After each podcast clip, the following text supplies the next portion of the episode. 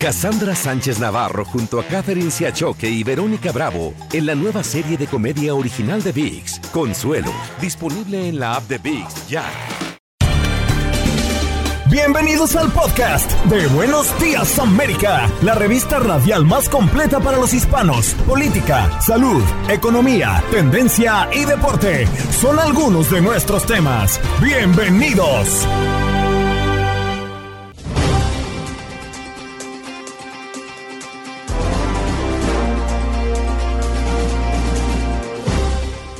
Hola, soy Andreina Gandica y este es el podcast de Buenos Días América. Conversamos como cada viernes con Pedro Rojas, corresponsal de Univisión en la Casa Blanca, para abordar varios temas. En principio, una semana muy agitada si de la política se trata. Hunter Biden se declarará culpable de dos delitos fiscales menores ¿Qué implica y qué ocurre desde la Casa Blanca a propósito de esta noticia relacionada con el hijo del actual presidente, Joe Biden? Además, el día jueves se recibió la visita del primer ministro indio Modi en la Casa Blanca, pero el presidente Biden caminó tomado de la mano de Modi. ¿Por qué?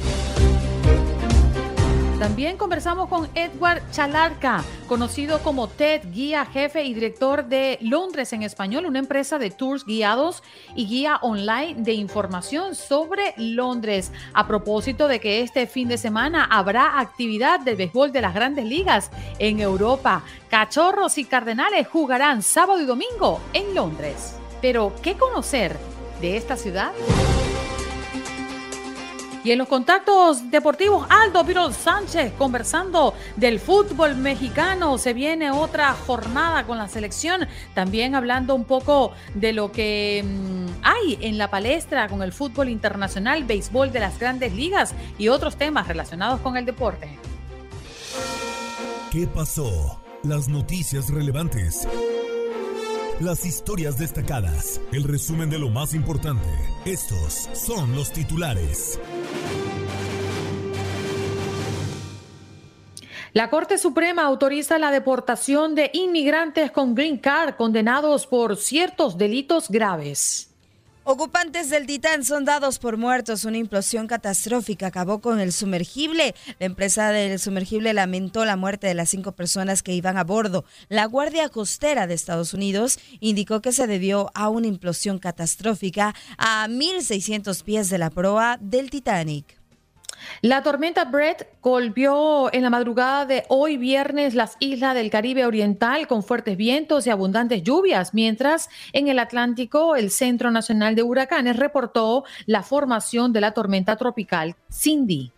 Lanzan aplicación móvil para viajeros de 40 países que no necesitan visa para entrar a Estados Unidos. La nueva herramienta digital está disponible en 24 idiomas. Fue diseñada para ayudar a los viajeros en los 40 países cuyos ciudadanos tienen permiso del DHS para viajar a Estados Unidos por negocios o turismo, con estadías de hasta 90 días sin visa y funciona 24 horas diarias los 7 días de la semana. ¿Cómo un hombre logró permanecer más de 600 noches en un hotel de cinco estrellas sin pagar un solo centavo? Las autoridades dieron con la estafa tras una denuncia presentada por la junta directiva del hotel. El estafador dejó una deuda de 70 mil dólares. Investigan además por abuso de confianza al gerente de la recepción y a otros miembros del personal. Decenas de delfines y leones marinos están muriendo en California. Organizaciones científicas y ecologistas están preocupadas por la muerte de centenares de leones marinos y delfines en las primeras semanas de junio en California. Algunos animales se han visto con síntomas como sacudidas de cabeza, espuma en la boca, convulsiones y pérdida de habilidades motoras. Un adolescente muere y otro resulta herido de gravedad por surfear en el subway en Nueva York. El hecho ocurrió dentro de los túneles la tarde de este jueves.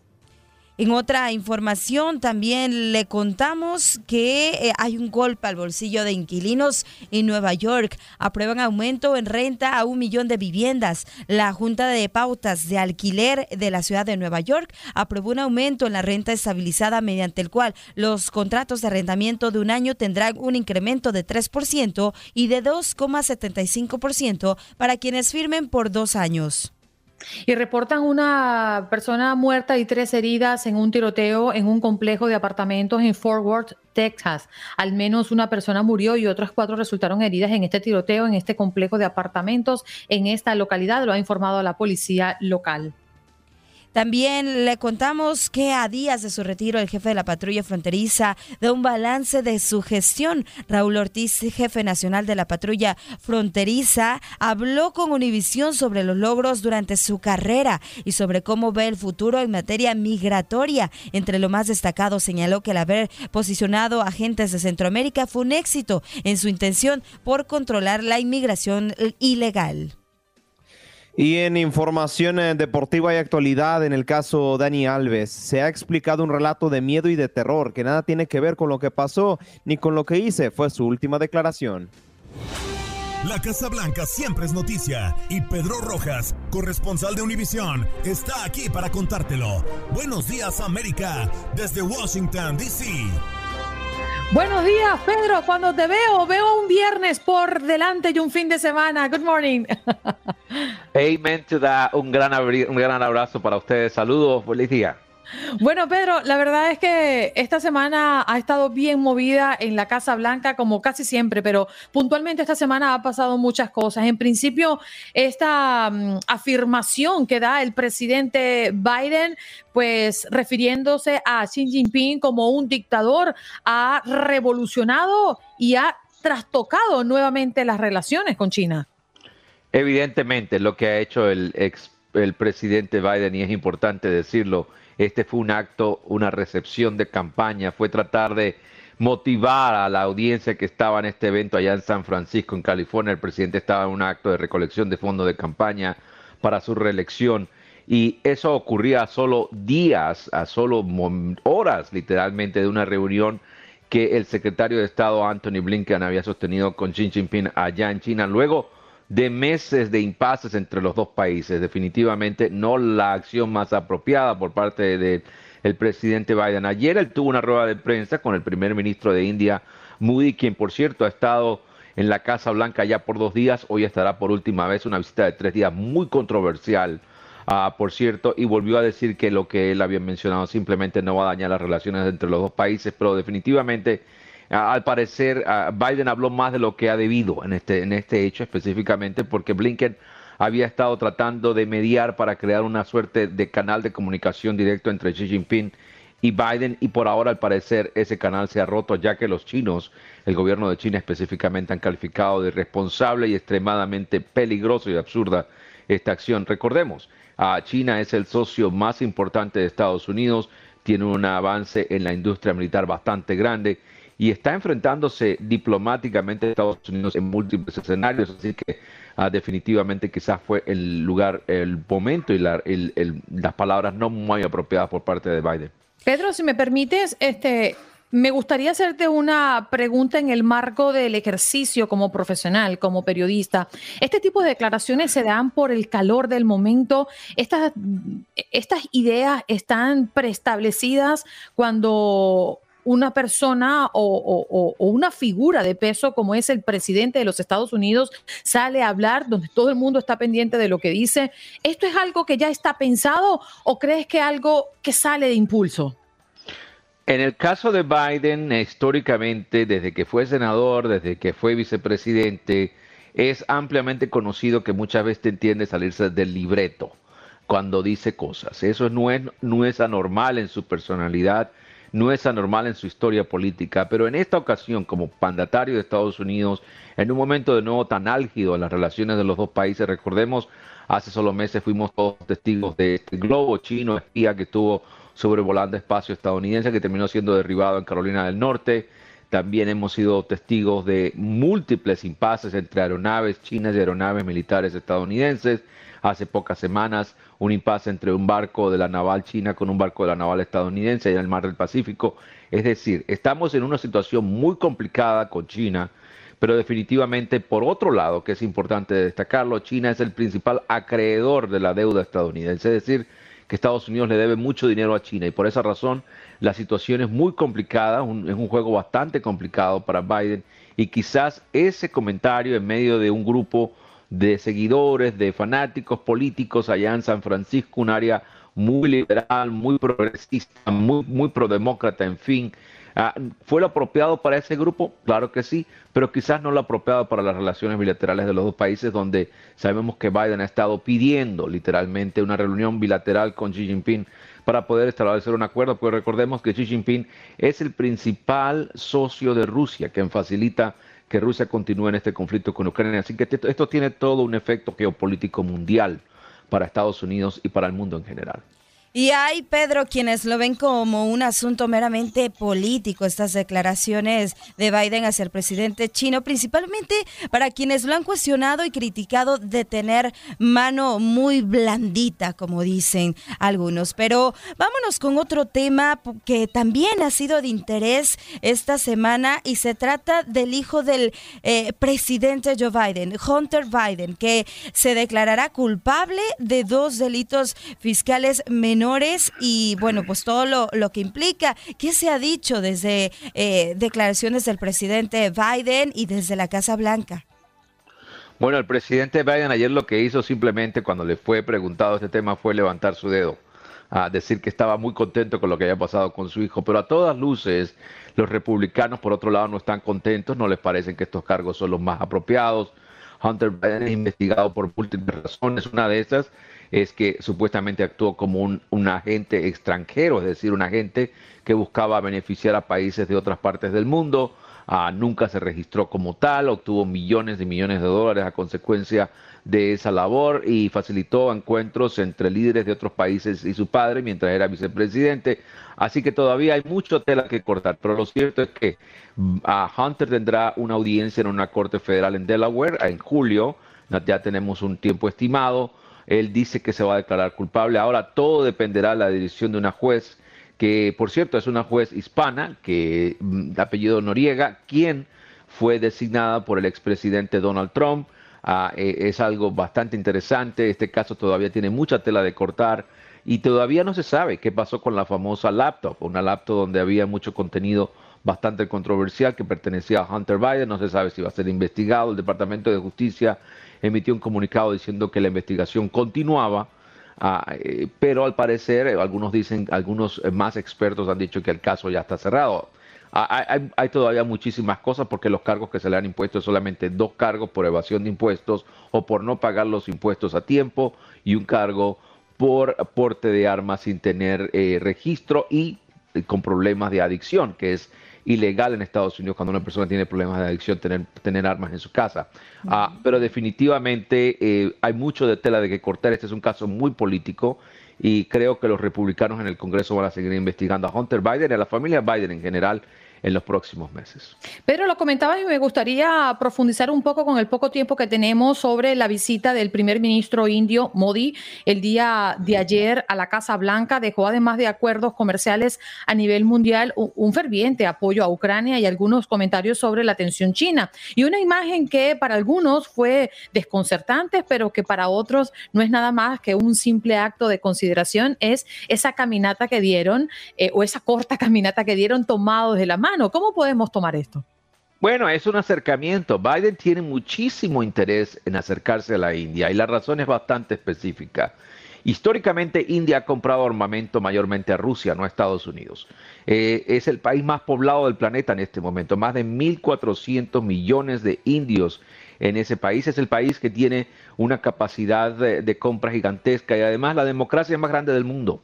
Ah, lo que hace Biden es tratar de reagrupar las fuerzas en el mundo, eh, ubicarse geopolíticamente mucho más cerca de la India y tratar de revertir un poco eh, ese, ese, ese, acercamiento entre Rusia, India y los países del Medio Oriente para tratar de debilitar a Rusia en ese escenario. Lo cierto es que es un paso bastante delicado, porque recordemos que India es bastante beligerante, tiende a, a cambiar de parecer de manera muy rápida. Y Moody es un líder que es muy controversial, está siendo cuestionado por la opresión contra minorías, minorías religiosas, minorías que, tengan, eh, que le adversen de manera política. En fin, anoche también hubo una protesta fuera de la Casa Blanca.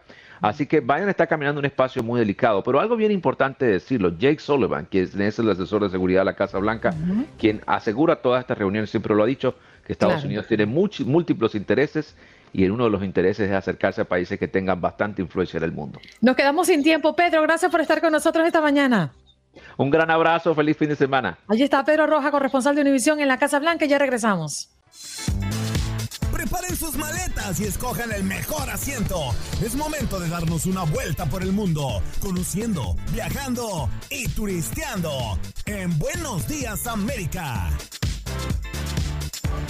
Bueno, estamos muy complacidos de viajar por el mundo entero y ahora vamos a recibir a Edward Chalarca, conocido como Ted, guía jefe y director de Londres en español, una empresa de tour guiados y guía online de información sobre Londres. Edward, gracias por estar con nosotros esta mañana. Tarde para ti. Hello, hello, hello, hello. Buenos días allí. Muchísimas gracias. Gracias por la invitación. Bueno, y lo que ocurre es que en Londres se prende la fiesta del béisbol, porque el béisbol de las grandes ligas se traslada a esta extraordinaria ciudad de Europa para jugar lo que le llaman la serie de Londres, cachorros y cardenales. Pero, ¿qué debemos disfrutar si además vamos a ir a ver béisbol, Edward, en Londres? Pues mira, Londres la verdad es que es una ciudad muy grande, muy histórica, con 2.000 años de historia, por ende tiene muchísimos lugares de interés, pero los principales, los que no se pueden perder en una visita a la capital británica están eh, la abadía de Westminster, que es de las iglesias más importantes del país, donde fue la coronación del rey Carlos hace solamente unas semanas. Está también el Parlamento, el nombre oficial de ese edificio es Palacio de Westminster, donde está el Big Ben, que el Big Ben ya sabrán todos los oyentes que son, ah, es probablemente el icono más famoso de Londres, es el edificio más representativo. También se encuentra la Catedral de San Pablo, donde fue la boda de la princesa Diana con el rey Carlos. También se encuentra la Torre de Londres, que es la fortaleza donde se guardan las joyas de la corona y es uno de los castillos más antiguos del mundo. Y el puente de la Torre, Tower Bridge. Estoy mencionando entre, entre lo más ah, icónico y eh, importante de la capital, pero hay muchos sitios más. Sí.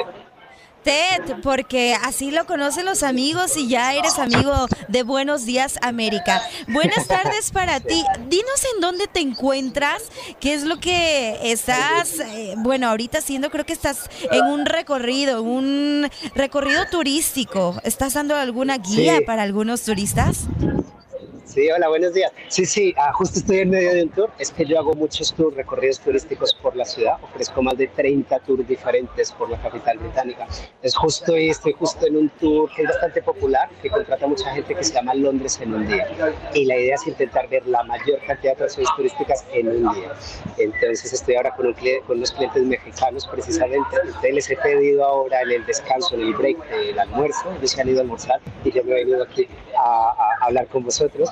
Y estoy en, un, en este momento en un barrio que se llama Covent Garden, que es uno de los barrios más bonitos de la ciudad, y aquí es donde se encuentra el mercadillo de Covent Garden, y es justo, mira, aquí lo estoy girando para que vean un poco, ah, esta es la estructura del mercadillo, es un mercado que es de mitad del siglo XVII, estamos hablando de 1670, y fue un mercado de frutas, verduras y flores, pero es un barrio muy bonito, que tiene muchas tiendas, tiene restaurantes, ah, y unos callejones preciosos, hay callejones que parecen como sets de películas, entonces esto es otra cosa que también hay que anotar para una visita a Londres, Oye, Ted, estamos viendo las imágenes que nos ofreces a través de nuestra conexión en video.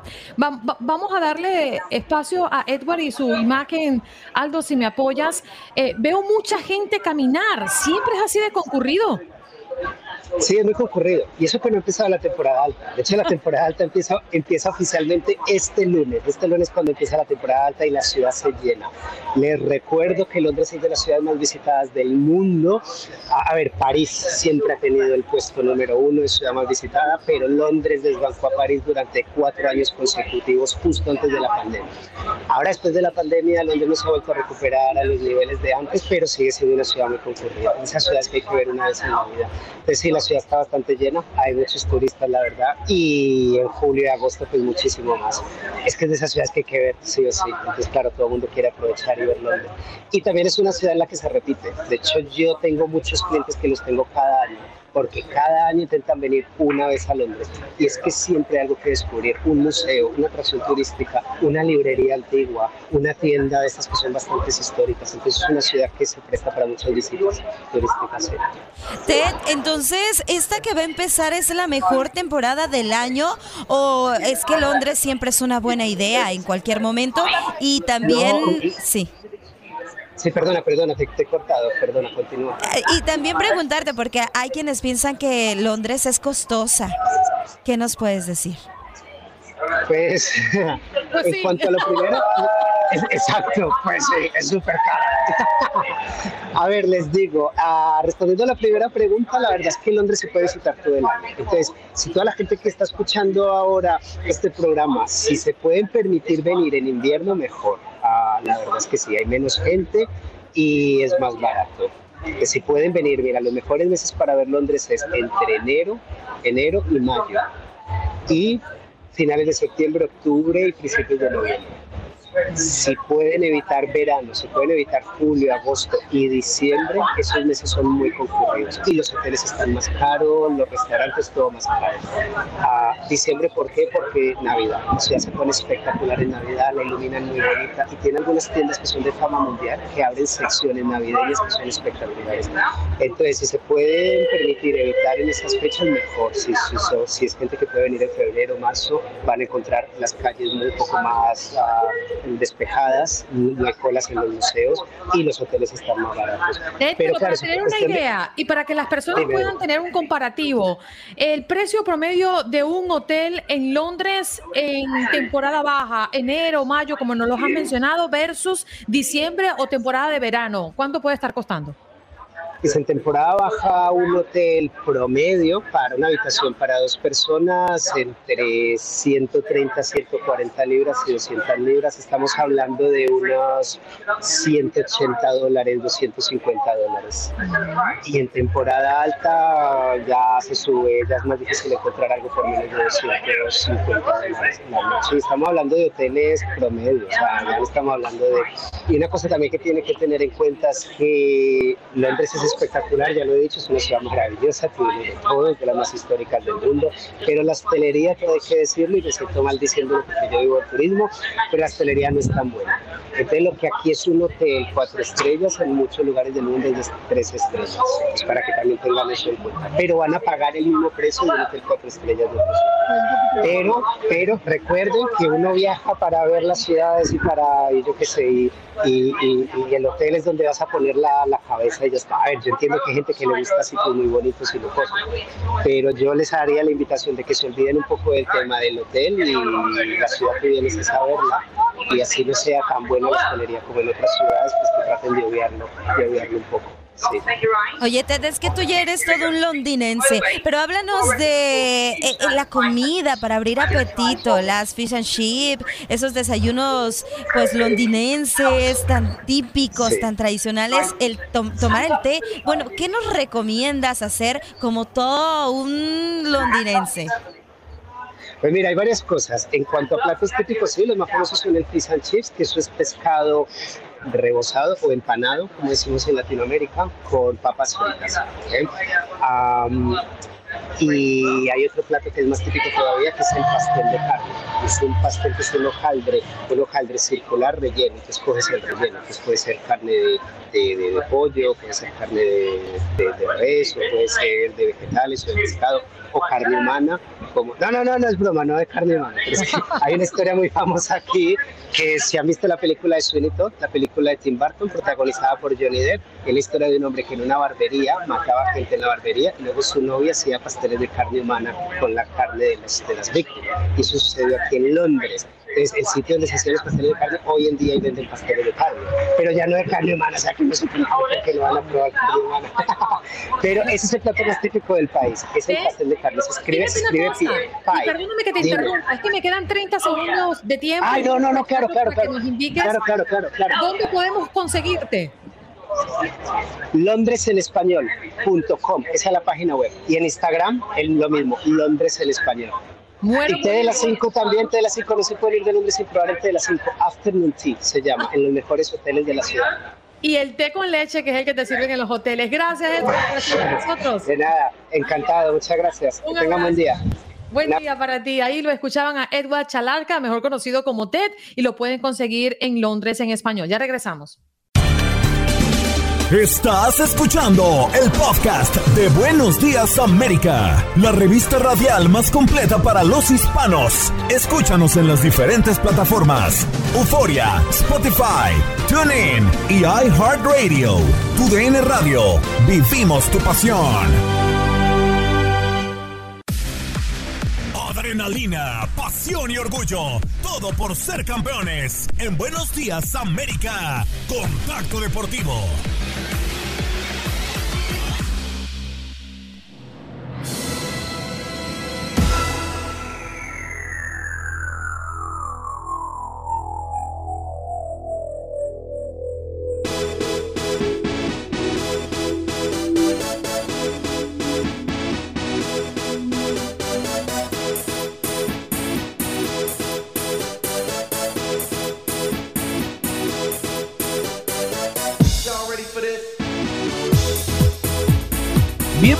Bienvenidos, a este primer contacto deportivo para hablar de lo que pasó en el draft de la NBA porque hubieron algunos movimientos interesantes y alguno que otro récord que ya se había puesto pero no se había repetido desde hace ya varios tiempo. Vámonos, vámonos ahora sí con la información respecto al draft de la NBA. Primero, el ya evidente, porque ya lo comenté en los titulares. Víctor Llama, este ya estaba cantadísimo que sería el primer pick de la NBA, en donde los San Antonio Spurs aprovecharían su primer pick, válgame la redundancia, que serían los primeros en poder fichar. Y ahora, pues, el francés llega al conjunto tejano. Es el segundo europeo en la historia en ocupar el primer pick del eh, draft de la NBA, después del italiano Andrea Bargiani en 2006. Y aparte, que bueno, apenas tiene 19 años, es una excelente edad para iniciar prácticamente el eh, básquetbol eh, profesional. Y también, pues, eh, David Robinson en el año 1987 fue el primer pick de los San Antonio Spurs. O sea, ¿a qué me refiero con esto? Que fue el primer jugador en ser selecto en un draft y que fuera los San Antonio Spurs en 1987, para ser más específicos. El eh, buen eh, jugador Víctor Banjama llega después de jugar la evidentemente Euroliga, la, para mí la segunda mejor liga de baloncesto en el mundo y ya llega al conjunto de los San Antonio Spurs. Esto ya era prácticamente pintado y logra este jugador apenas con 19 años. Alguna vez lo elogió el buen LeBron James, alguna vez lo elogió el buen Kevin Durant, el mismo eh, Anthony Davis y llega a este conjunto tejano agotando prácticamente los abonos, es más, teniendo una sobredemanda del mismo y también pues eh, comprando sus jerseys. Impresionante fichaje de los San Antonio Spurs, creo que ha sido el más mediático en toda su historia, ¿eh? Pero vámonos con más resultados, vámonos con más actualizaciones, porque Chris Paul llega a los Golden State Warriors a cambio de Jordan Poole. Así es, recuerdan que les dije que en el segundo pick las franquicias podían seguir fichando o intercambiar jugadores. Ese es el caso. Y parece ser que este movimiento pues genera de cierta polémica, ¿no? Porque por ahí se asumió que al buen eh, Chris Paul lo habían despedido para ahorrarse su salario, para ahorrarse prácticamente todos los gastos. Y no, resulta que ya se había preacordado un intercambio con el conjunto de los Golden State Warriors y con esto termina por darse ahora sí que em, este trueque, este cambalache de jugadores. Reitero, Chris Paul se va a los Golden State Warriors y Jordan Poole iría a los Phoenix Suns uno por uno, un preacuerdo prácticamente. No es la primera vez que se da, ¿eh? de hecho es común verlo y, escucharlo dentro del draft de la NBA. Otra noticia importante es que los Dallas Mavericks se hacen con Richard Holmes, eh, gran jugador también que llega prácticamente al conjunto de Dallas, llega como pick número 24. Recordemos que los Maps pues eran de los últimos en escoger de los equipos que no clasificaron a postemporada. Eh, este jugador llega como trade player eh, exception. Eh, ¿Qué quiere decir esto? Se los explico de la manera más sencilla posible. Este trade player exception es un em, es elegir a un jugador de la NBA con excepción de un intercambio. Esto también quiere decir que previamente en un draft pasado, en algún acuerdo pasado, los Dallas Mavericks se dieron a un jugador a cambio de un pick de la NBA. O sea, pongámoslo así. Yo eh, fiché a un jugador del club del buen George, entonces eh, en fecha extraoficial. Entonces yo le cambio a mi jugador, al buen George, más aparte un pick de la, eh, del draft. O sea, ese pick lo pueden utilizar no solamente para intercambiar, lo pueden utilizar para fichar cualquier jugador. Espero les haya quedado claro porque la verdad es que el draft de la NBA funciona de maneras extrañas y se manifiesta de maneras un poco complejas para la hermosa audiencia que apenas se sumerge dentro de este tema. Finalmente, ahora sí, para actualizar los datos de la NBA de este draft desde 2001, cuatro de los cinco primeros seleccionados dentro de este draft no jugaron básquetbol colegial en los Estados Unidos. Eh, histórico, la verdad, este dato. Les digo, no es la primera vez que sucede eh, dentro de los libros, pero sí es impresionante. El caso de Víctor Banyama, que viene de jugar en la Liga de Francia. El número dos fue Scott Henderson, que jugó en los Straight Blazers, pero antes de ellos eh, había jugado en la J-League, que es la J-League, bueno, la Liga de Desarrollo, la segunda división, si lo quieren poner.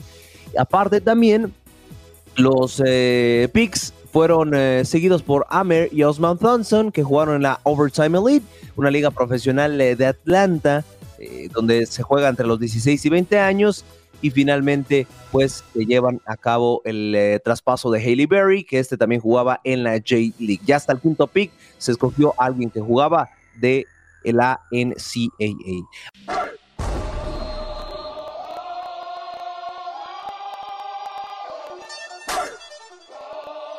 comes the, here comes the, here comes the. Y'all don't really want it like that. Yeah. Here comes the, here comes the, here comes the. Y'all don't really want it like that. Yeah. Here comes the, here comes the, here comes the. Y'all don't really want it like oh, that.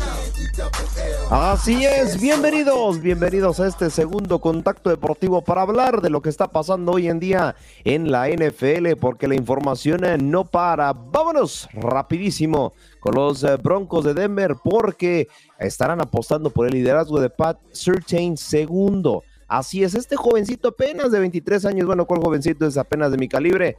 Entrará a la campaña prácticamente para ser líder de eh, lo que viene siendo el plantel. Así es, eh, la verdad, buena apuesta, buena apuesta por parte de los Broncos de Denver para demostrar que tiene talento para ser titular y ser comandante ofensivo del conjunto de, de los Broncos de Denver. Hablas con Pat y tiene cierto modo de ser. Compartió, compartió perdón, el safety de los Broncos de Denver, Karim Jackson, haciendo referencia a este jugador de 23 años. A veces olvido lo joven que es cuando estoy hablando con él pero no suena así, no actúa así. Hablas con Pat y es como un tipo de décimo año, de dodécimo año en este momento.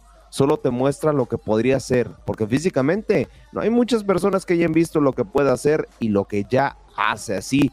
O sea, viene hasta recomendado también de los veteranos del equipo, estar fascinados con este jugador y parece ser que él será uno de los capitanes ofensivos del conjunto de los Broncos de Denver. cambiamos a más noticias referente al eh, fútbol americano y es que Stephen Diggs se siente frustrado con su rol en los Bills y es que la temporada pasada no tuvo tantos minutos y aparte, él comenta no estar a gusto, así que podría una de dos. Tiene dos eh, formas. Que le consiga nuevo equipo el conjunto de los Bills de Buffalo o bien ahora sí que rescindir de su contrato y buscar otra franquicia ya como agente libre lo cual me parece, si quieres venir en buenos términos y no quedar tan em, en malos términos dentro de la NFL, creo que sería lo mejor negociar con los Buffalo Bills y pues por ahí se podría hablar de que empiece a tener algunas novias, no tantas porque la manera en que saldría no es tan conveniente. Sin embargo, ya ha demostrado este jugador que no está, no está conforme con sus participaciones y aparte no le gusta donde el coach le pone en la zona del campo. Así que vamos a ver cuál será el futuro. Les iremos actualizando cuáles serán las posturas de Stephen Dix de cara a la siguiente temporada. Así que con esto cambiamos al apodado Rey de los Deportes.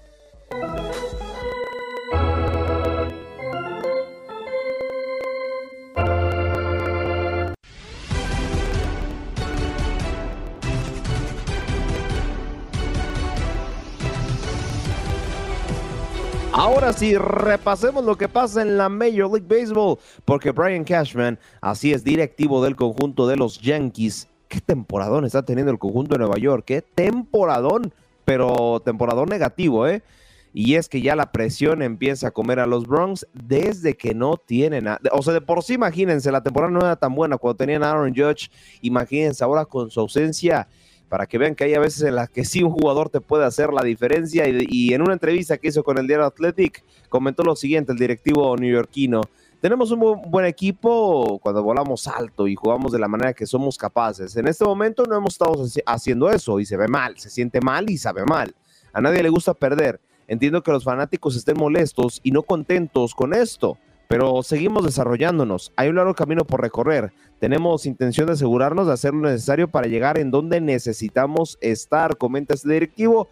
Y pues por ahí ya es momento. Algunos fans piden que apuesten por el equipo de ligas de menores para rescatar el Bronx. Y uno de los nombres que más suena, evidentemente, para sustituir al buen Aaron Judge, es Jason Domínguez, que sí, lo está haciendo de, de hecho, no sé por qué no lo están volteando a ver. Está haciendo buena eh, temporada en las ligas menores, pues ya, ya conecta prácticamente 10 cuadrangulares es uno de los líderes dentro de los bombarderos del Bronx eh, de categorías inferiores y parece ser que el dominicano pues pudiera recibir una oportunidad para las ligas mayores y pues por ahí empezar a competir a Aaron Judge porque, ah caray, de verdad qué mala temporada está teniendo los Yankees de Nueva York pues por ahí también se le está agotando el tiempo para poder a lo mejor pensar en posible postemporada. Finalmente, para finalizar este contacto deportivo, les comento que siguen las votaciones para Juego de las Estrellas. Tú, de hecho, puedes votar a través de la página de MLB.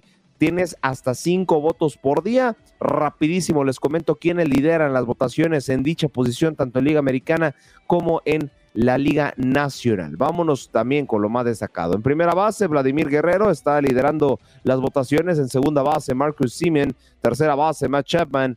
Eh, campo corto, Bo Beach. Y, jardín, y en los jardines, perdón, obviamente está Aaron Judge en caso de que se recupere de su lesión y Andy Richman en receptoría. Ahora en la Liga Nacional, primera base, Freddie Freeman de los Dodgers, eh, como segunda base, Luis Arraez, como tercera base Nolan Arenado y como campo corto Orlando Arcia. Además, como jardinero está Ronaldo Acuña, Acuña perdón, Jr. Lo encabeza también el mismo Shohei Otani, al igual que Ronald Acuña en sus respectivas conferencias.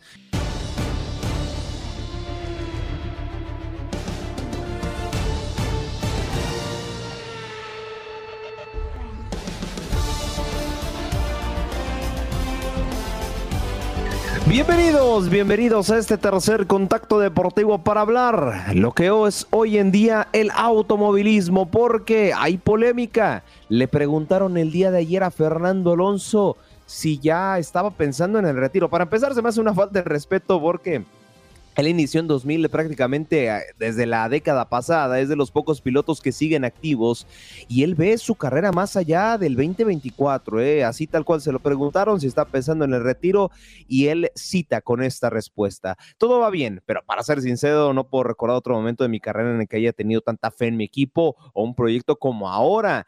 Eh, en esta entrevista para Sky Sports también em, comentaba su, la gran confianza que tiene sobre Aston Martin y no es la primera vez que dice esto, ¿eh? ya lo ha reafirmado tantas veces, de hecho incluso se veía más capaz que cuando estaba en Ferrari, dice que jamás había visto la posibilidad de quedar dentro de los primeros tres en la clasificación final y que está muy feliz al momento creo que todavía, perdón, creo que todavía hay mucho por hacer. Quiero ganar una carrera este año. El coche va en la dirección correcta, por lo que creo que va a llegar en más oportunidades. Recordemos que Alonso cumple 42 años el próximo 29 de julio pero él comenta que fácilmente podría correr hasta los 45 años de edad, además también que es la edad permitida por la Fórmula 1 para seguir corriendo. Así que hay Fernando Alonso para rato. También por ahí hay declaraciones polémicas, el mismo Austin Martin, después de que pues estas, eh, mm, de que Fernando Alonso prácticamente tomara la batuta de esta escudería y que él como tal sea el piloto principal de, de Aston Martin, han comentado que prácticamente el otro piloto de esta escudería, válgame la redundancia, Sebastián Vettel, pues lo están como ahí eh, relegando un poco y están aplicando por ahí, dicen, una Red Bull, pero no, nada que ver. El mismo Sebastián Vettel salió a dar declaraciones e incluso su manager, su equipo, ha dicho que Aston Martin no sería lo que fuera si no fuera por lo hecho por Sebastián Vettel. Aún así, las cosas están claras, las cosas están eh, muy bien entre el mismo Vettel y entre Fernando Alonso, no hay envidias, parece ser que todo está, dirían por ahí, chill, todo de chill. Así que Christian, eh, por ahí, incluso también el, eh, uno de los titulares, ¿no? De Red Bull, Christian Hornet, dice que pues Aston Martin es una de las mejores escuderías que tiene hoy por hoy la Fórmula 1 y que le deben prácticamente su palmarés, su nombre a lo que ha hecho Sebastián Vettel por ellos en los años anteriores. Finalmente, para cerrar el tema de Fórmula 1, pues eh, la Federación Internacional de Automovilismo puso freno a ese truco de equipos con los gastos, ¿no? A veces por ahí la Fórmula 1, recordemos que les da cierto dinero a las escuderías. Boost Mobile tiene una gran oferta para que aproveches tu reembolso de impuestos al máximo y te mantengas conectado. Al cambiarte a Boost, recibe un 50% de descuento en tu primer mes de datos ilimitados. O, con un plan ilimitado de 40 dólares, llévate un Samsung Galaxy A15 5G por 39.99. Obtén los mejores teléfonos en las redes 5G más grandes del país. Con Boost Mobile, cambiarse es fácil. Solo visita boostmobile.com. Boost Mobile, sin miedo al éxito. Para clientes nuevos y solamente en línea, requiere AroPay. 50% de descuento en el primer mes requiere un plan de 25 dólares al mes. Aplican otras restricciones. Visita boostmobile.com para detalles. Para que obviamente remodelen sus carros, le metan más inversión, contraten más personas para su equipo técnico, etcétera, etcétera. Habrá más regulaciones porque en los últimos años, a ver, no han hecho mala inversión, pero en los últimos años se han gastado un poco más ese dinero que usualmente tiene que ser para cosas técnicas, para los pilotos, para el, el, cuerpo técnico, pues se lo han gastado más en cuestiones de mercadotecnia, de sponsorship, etcétera, etcétera. Así que la Federación Internacional de Automovilismo va a regular ese tipo de gastos y van a ser totalmente públicos para este mismo organismo. Así que tomamos un avión y dejamos el automovilismo y viajamos hacia este país. Así es, este fin de semana continúa la actividad de la Major League Soccer, teniendo grandísimos duelos y me di la tarea de entrevistar a nuestros compañeros de MLS en español. Uno de ellos fue Jorge Pérez, así es, el narrador que estará en la previa prácticamente del Austin Football Club contra Houston Dynamo. Vamos a escuchar su análisis referente a este partido. Comenzando con lo de Héctor Herrera que mencionabas, creo que todo gira en torno al número 16. Si HH está bien, que era lo que se pretendía, Desgraciadamente su llegada a la MLS se da por cuestiones calendario, no estando en su mejor momento. Grandes expectativas y me parece que Héctor Miguel ha respondido. Eso basado con una muy sólida defensa y sobre todo una campaña brutal en cuanto al éxito logrado como locales, tiene Houston Dynamo en una posición en la que debe de comenzar a ser tomado en serio. Ahí están las palabras de Jorge Pérez referente a este derby de Texas. Y para finalizar este contacto deportivo, también eh, vamos a escuchar las palabras de alguien conocido, alguien de la casa, Raúl Guzmán, quien todavía aparece en las pantallas de Univision y TUDN, referente a la previa entre el LAFC y los Vancouver Whitecaps. Bueno, por fin el LAFC, ¿no? Que justamente necesitaba descanso, que venía con una agenda bien apretada, que se le estaban complicando las cosas, que el equipo se había frenado que le estaba costando mucho trabajo recuperarse del golpe anímico después de perder la final de la, de la Liga de Campeones de CONCACAF. Por, por fin pudo encontrar victoria y, eso me parece les va a inyectar eh, algo de calma, algo de tranquilidad que necesitaban urgentemente en el, en el equipo. Y Vancouver, bueno, Vancouver, pues eh, cuando, cuando un partido como el de anoche se suspende, cuando el partido de este miércoles no se juega, uno podría pensar, bueno, van a llegar descansados. A mí me parece que es todo lo contrario, porque todo el proceso que se llevó ayer en el estadio, eh, y justamente ahí en Dick Sporting Goods Park, en Colorado, hasta que se determinó que no se iba a jugar, fue larguísimo, tedioso, cansado. Es un protocolo. Ahí están las palabras de nuestro compañero todavía de TUDN, Raúl eh, Guzmán. ¿Qué tal? Estamos en Londres ya con los Chicago Cubs junto a mí, Javier Azar, Miguel Amaya y Manny Rodríguez, listos para el partido del domingo. Ya aterrizaron, así que prepárense ustedes para escuchar la transmisión completamente en español el domingo a las 12 del mediodía a través de la casa en español de los Chicago Cubs. Tú en Chicago, 1200 AM. ¡Vamos, cachorros! Nos esperamos.